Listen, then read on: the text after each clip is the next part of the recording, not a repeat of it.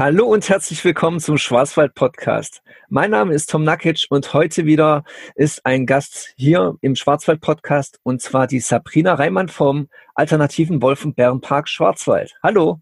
Hallo. Ja, also mein Name ist Sabrina Reimann. Ich bin die Projektleiterin vom alternativen Wolf- und Bärenpark Schwarzwald. Und als Leiterin dieses Tierschutzprojektes bin ich mit allem Möglichen betraut, im Endeffekt aber eigentlich auch Mädchen für alles. Ich selbst bin Wildtierökologin und leite den Park mittlerweile seit gut einem Jahr bin aber seit drei Jahren dort beschäftigt, war davor in der Pädagogik und auch in der stellvertretenden Parkleitung tätig. Ja, der Wolf- und Bärenpark Schwarzwald. Was erwartet denn die Besucher in diesem Park?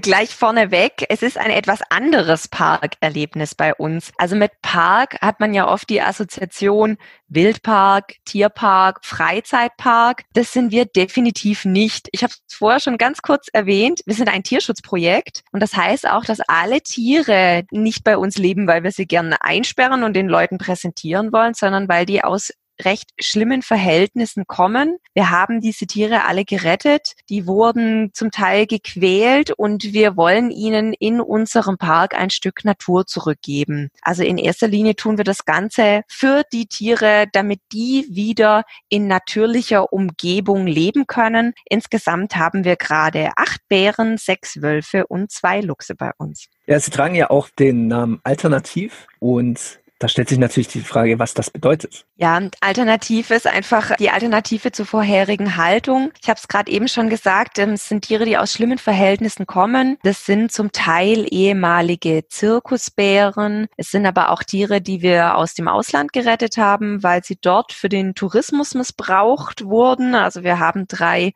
junge Bären, die zum Teil in Restaurants saßen, damit sie Touristen dort anlocken oder mhm. auch als Selfie-Bären am Strand Strand gequält wurden, dass praktisch Touristen dort Fotos mit den Tieren machen können. Das sind alles ganz schlimme Schicksale. Wir haben Tiere gerettet aus Parkanlagen, wo Gehege einfach viel zu klein und viel zu veraltet sind, wo die Tiere da den ganzen Tag drin saßen und schwere Verhaltensstörungen entwickelt haben. Und wir wollen diesen Tieren bei uns einfach eine naturnahe Fläche bieten, also im Prinzip einfach ein Stück Wald mit einem Zaun drumherum, sind insgesamt insgesamt zehn Hektar Fläche momentan. Und da können die wieder so zu ihren wilden Instinkten zurückfinden. Das tun wir deswegen, da Auswilderung einfach keine Option mehr ist. Wir würden diese Tiere zwar wahnsinnig gerne wieder in der freien Natur sehen, weil da gehören sie hin. Nur die Natur ist artgerecht. Das ist allerdings bei großen Beutegreifern, die sehr lange in der Nähe des Menschen gelebt haben und mit Menschen gelebt haben und dann auch genau wissen, wo das Futter herkommt, nicht so ganz einfach. Denn stellen Sie sich vor, so ein Bär geht dann wieder in Menschennähe und sucht dort nach Futter, mhm. beispielsweise räumt mal eine Mülltonne aus in einem Dorf oder geht an Schafherden und so weiter ran. Also das können wir leider nicht mehr umsetzen. Diese, man spricht gern mal von natürlicher Scheu, aber die gibt's einfach bei diesen Tieren nicht mehr, die so lange in Gefangenschaft gelebt haben. Und es wäre natürlich viel zu gefährlich. Mhm. Deswegen sehen wir es als unsere Aufgabe an, den Tieren eben ein möglichst schönes, naturnahes Leben zu bieten. Und die Tiere bleiben auch bei uns im Projekt, bis sie sterben. Naturnah heißt ja nicht, dass sie freikommen, wie gesagt. Und Bären, ich weiß nicht, ob die in den Schwarzwald gehören. Der Wolf zum Beispiel, der kehrt ja so langsam wieder zurück, wie der Luchs, der gehört tatsächlich ja auch in den Schwarzwald. Was ist aber mit den Bären und was ist die Geschichte dahinter? Ja, also man muss dazu sagen, dass diese drei Tierarten, Bärwolf und Luchs, früher allemal in Deutschland heimisch waren, auch in unseren Mittelgebirgen und auch im Schwarzwald. Und es ist natürlich so eine Sache, wir hören gerade ganz, ganz oft diesen, diesen Satz, den Wolf, den brauchen wir hier nicht beispielsweise. Ja, ich sage dann oftmals, der braucht uns aber auch nicht. Und nichts ist irgendwie umsonst in unserer Natur. Jedes Tier, jedes Lebewesen hat seinen Platz und seine Funktion in unserem Ökosystem. Das heißt, die haben durchaus ihre Daseinsberechtigung. Klar passt es mit unseren menschlichen Interessen nicht immer ganz gut zusammen und wir müssen auch schauen, was funktioniert in unserer Kulturlandschaft und was funktioniert nicht.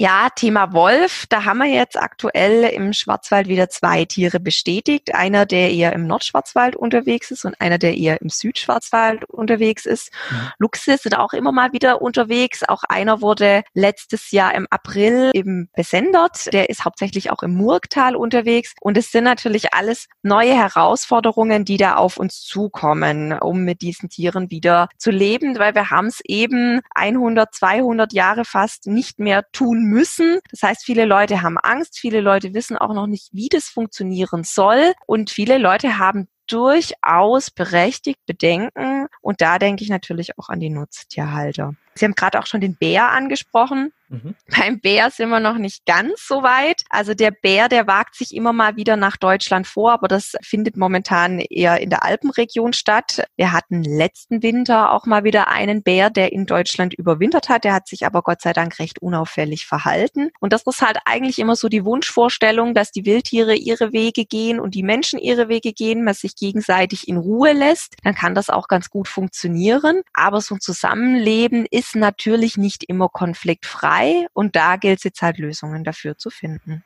Für was setzen Sie sich dann als Stiftung ein und welche Projekte haben Sie konkret?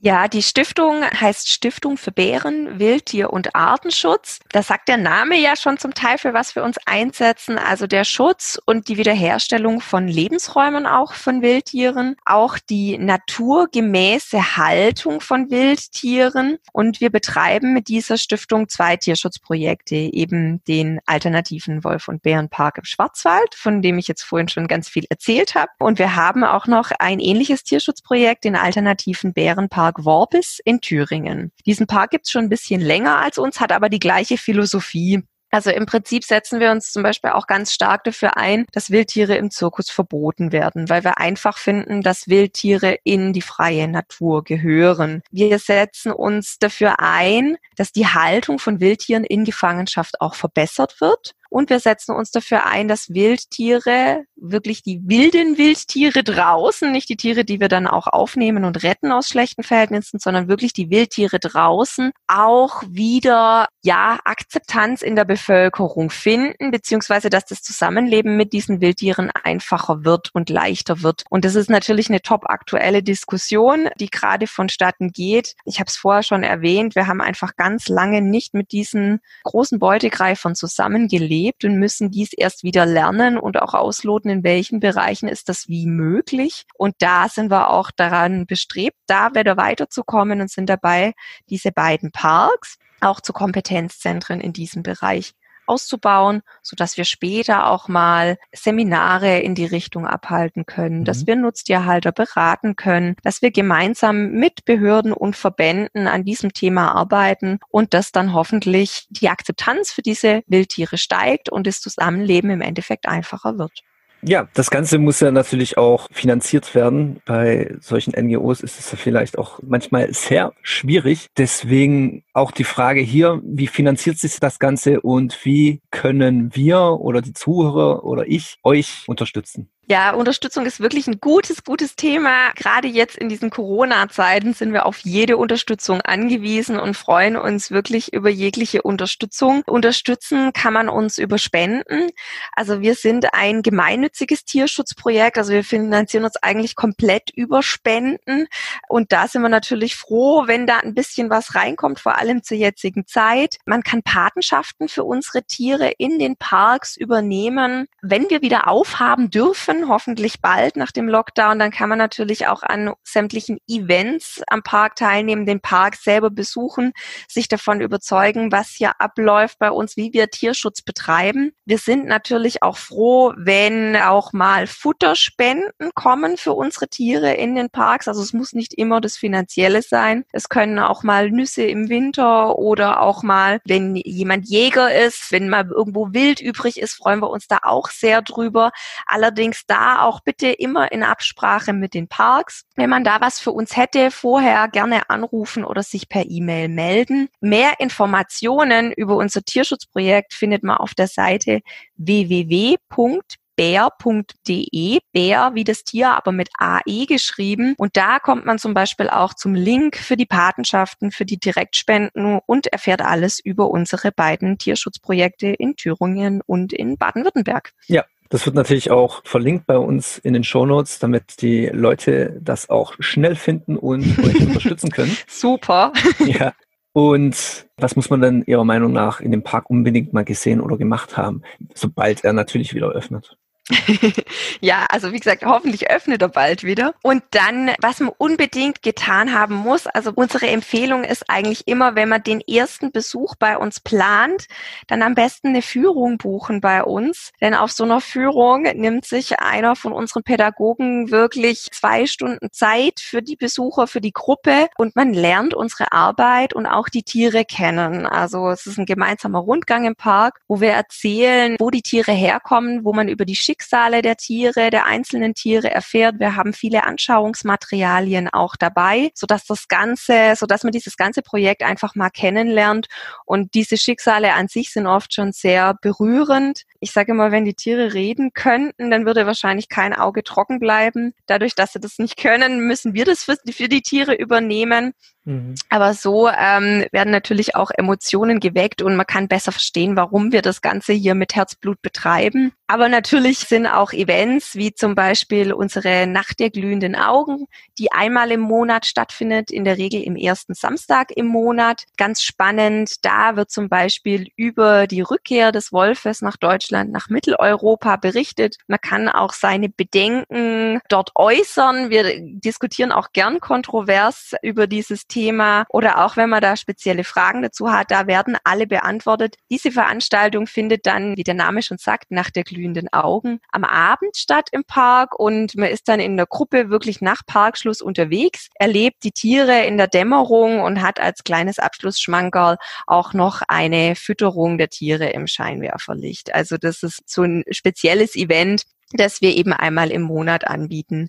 Mhm. Ansonsten gibt's Programme für Kinder und auch immer wieder spezielle Events. Also es lohnt sich eigentlich immer vorbeizuschauen. Jede Jahreszeit hat so ihre Vor- und Nachteile. Es ist immer anders, es ist immer spannend. Man hat immer wieder neue Tierbeobachtungen. Und was wir aber allen empfehlen, die diesen Park auch zum ersten Mal besuchen, Zeit mitbringen wirklich Zeit mitbringen, zur Ruhe kommen, sich die Tiere anschauen, sich mal auf eine Bank setzen, in Ruhe beobachten, ruhig wirklich viel Zeit in diesem Park verbringen. Es ist, wie gesagt, anders als in einem Zoo oder einem Wildpark, wo auf kleinstem Raum Gehege an Gehege steht und ich die Tiere auf dem Präsentierteller bekomme. So ist es bei uns nicht. Die Tiere können sich frei bewegen, die können sich auch verstecken. Das ist ihr gutes Recht, aber dafür, wenn man diese Geduld mitbringt und beobachtet, sieht man oft ganz, ganz tolle Verhaltensweisen, wie ein Bär beispielsweise, der in einer 20 Meter hohen Fichte drin sitzt. Viele Leute sind da wirklich ganz erstaunt, dass es Bären tatsächlich können oder auch, wie sich die Tiere miteinander verhalten. Wir haben Bären und Luchse in Gemeinschaftshaltung und auch Wölfe und Bären in Gemeinschaftshaltung. Und das ist natürlich toll, wenn zum Beispiel ein Rudel Wölfe auf ganz clevere Art einem Bär ein Stück Beute streitig macht. Ne? Sowas kann man zum Beispiel bei uns erleben. Und das sind natürlich Beobachtungen, die bleiben im Gedächtnis.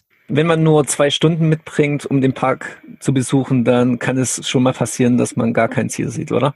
Also in den, ich sage jetzt mal, es kann passieren, ja, es kann durchaus passieren. In den seltensten Fällen hatten wir mal Besucher, die wirklich gar nichts gesehen haben. Aber das ist jetzt in meiner Zeit, die ich jetzt im Projekt bin, das sind jetzt drei Jahre, ist mir, sind mir, glaube zwei Leute untergekommen, die wirklich mal gar nichts gesehen haben. Und ich sage jetzt mal, die sind dann aber auch so in einer halben Stunde mit Scheuklappe rechts und links irgendwie so durchgerannt. Also ja, man gut. muss schon wirklich sich die Zeit nehmen, beobachten. Am besten nimmt man ein Fernglas mit, einfach weil man auch aus der Distanz manchmal tolle Beobachtungen dann hat. Ja, es ist einfach so eine schnelllebige Zeit heutzutage. Wir wollen eigentlich die Leute wieder anregen, dass sie da mal ein bisschen runterkommen, dass sie wirklich dieses Erlebnis genießen und ja, nicht immer schnell, schnell alles abhaken und weiter geht's, sondern einfach die Natur und die Tiere wirklich genießen. Entschleunigung ist das richtige Stichwort. Entschleunigung, genau. Genau, und Für die Leute, die sich jetzt nach dem Park sehen, aber natürlich noch warten müssen wegen der anhaltenden Pandemie, gibt es denn bei euch auch Online-Webcams, bei denen man beobachten kann? Nee, das gibt's leider momentan noch nicht. Ich verweise hier gern auf unsere Facebook-Seite. Also wir sind auch auf Facebook vertreten und da sind wir momentan immer wieder dabei, aktuell zu berichten, was gerade in den Projekten so los ist. Wir machen auch immer mal wieder kleine Videos von unseren Tieren oder von der Arbeit im Park, sodass wir so die Leute up to date halten, was gerade im Park passiert. Alles klar. Dann vielen Dank für dieses Interview und ich hoffe, unsere Zuhörer spornt das an, sie zu unterstützen und sie auch zu besuchen natürlich. Und gerne überlasse ich Ihnen das letzte Wort an unsere Zuhörer. Ja, ich glaube, wichtig an dem ganzen Thema ist einfach, dass wir Menschen uns wieder drauf besinnen, mit der Natur zu leben, uns wirklich Gedanken machen, wie wir unsere Mitgeschöpfe behandeln und akzeptieren, dass Wildtiere in die Natur gehören und dass wir uns diese Natur mit den Wildtieren teilen. Und da ist natürlich der Kompromiss so eine ganz, ganz große Sache. Und aber da sind wir mal schon ganz froh, wenn da die Leute das mal wieder so ein bisschen in die Köpfe reinkriegen. Also wir empfehlen wirklich jedem raus in die Natur erleben und dann wirklich begreifen, um was es geht. Ja, vielen Dank und damit ein Tschüss an unsere Zuhörer. Macht's gut, bleibt gesund und bis zum nächsten Mal. Tschüss.